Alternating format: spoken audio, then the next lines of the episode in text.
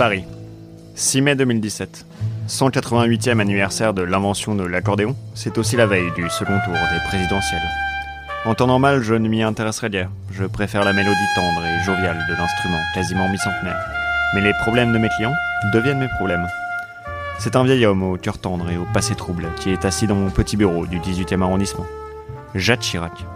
Ce bon vieux Jack. Chichi, comme on l'appelait. Mon président. Je le connais bien. Il est venu me voir il y a de ça 15 ans, car il soupçonnait Bernadette, sa femme, de le tromper avec David Douillet. Il s'avère que ce dernier ne triait pas que les pièces jaunes. Sa ceinture était certes noire, mais rarement attachée à son pantalon. Chirac, lui, porte une robe de chambre dont les poches sont remplies de miettes de biscuits au caramel et sent bon la naphtaline. Il nous dit à Pablo, mon jeune assistant péruvien, et à moi, qu'il ne comprend pas les abstentionnistes. En 2002, j'ai eu 100% des voix pour faire barrage au FN. Qu'est-il arrivé à la France? Sa mémoire n'est plus ce qu'elle était, mais il n'a pas tort. Un quart des électeurs ne semblent pas vouloir voter au second tour. Un quart, c'est énorme. C'est une part entière d'un gâteau découpé en quatre. Ne vous inquiétez pas, monsieur le président. Je m'en occupe. Aucun mystère ne m'échappe. Ce n'est pas tout à fait vrai, mais ce n'est pas la peine de causer plus de peine au vieil homme. Il me remercie en me donnant une pomme. Il n'a pas changé. Un quart. Si autant de gens se rassemblent autour de la même idée, il y a forcément un chef derrière tout ça. La méthode est évidente. Il faut s'infiltrer chez les abstentionnistes pour que l'un d'eux crache le morceau et dévoile le nom de leur patron. Malheureusement, cette mission est bien trop dangereuse. Qui sait à quoi d'autres sont pressés fous qui ne semblent avoir ni foi ni loi J'envoie Pablo à ma place, affublé d'un jean troué et d'une pancarte. Je ne vote pas et j'adore ça. Direction Un rassemblement de ces blousons noirs d'aujourd'hui dans la terrible jungle de la Villette. Je l'attends caché derrière un arbre, éloigné du danger. Pablo revient. Chou blanc. Et pas le genre de chou blanc que l'on apprécie découvrir les yeux bandés à l'école lors de la semaine du goût. Ces individus affirment détester les patrons. S'ils mentent, me dit Pablo, alors ce sont des comédiens nés. Je dis à Pablo qu'on ne naît pas comédien, mais qu'on le devient, à force de volonté et de travail. Comme dit Marchand, mon acteur préféré. Une voiture noire s'arrête devant nous.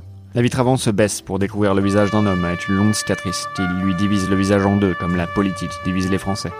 Monsieur Froussin, dit-il d'une voix qui ferait peur à un champion de lutte. C'est probablement mon chauffeur Hubert. Je monte sur la banquette arrière et j'invite Pablo à s'asseoir devant. Dans la voiture, je félicite Pablo d'avoir commandé un Uber. C'est des initiatives comme celle-ci qui font la marque d'un bon assistant. Il me répond qu'il n'a rien fait de tel. Je retire mon compliment et je demande son identité au chauffeur. Il sort un pistolet et nous menace, tout en continuant à nous conduire dans un endroit inconnu. Le fou. Je lui fais remarquer que c'est la meilleure façon d'avoir un accident de voiture. Il ne répond pas.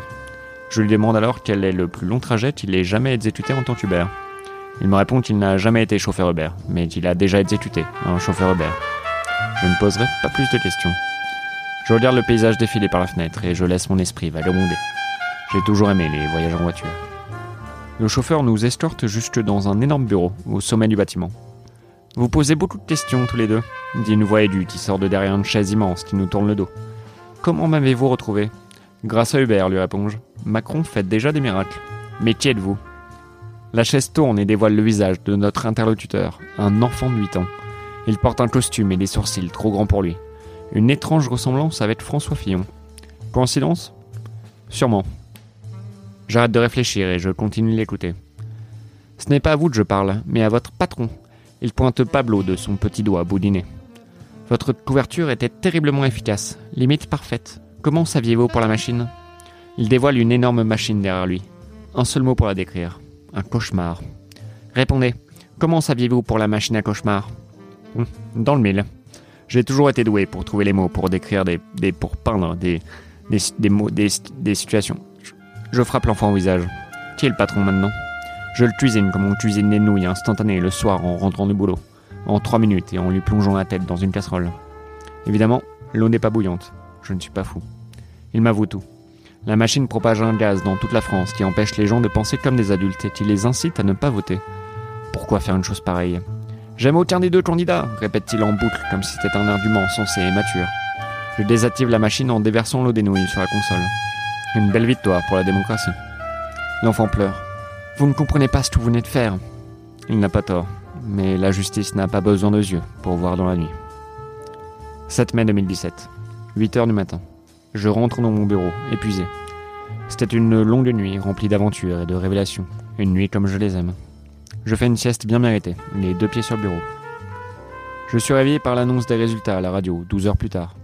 Emmanuel Macron, l'ancien banquier au corps d'Apollon, est élu président de la République. Je regarde le taux d'abstention, 25,3%. On dirait bien que ces voyous n'avaient pas besoin d'une machine pour s'abstenir. Je jette un œil à ma carte d'électeur posée sur mon bureau et je réalise alors quelque chose de terrible. Avec toutes ces mésaventures, j'ai oublié d'aller voter.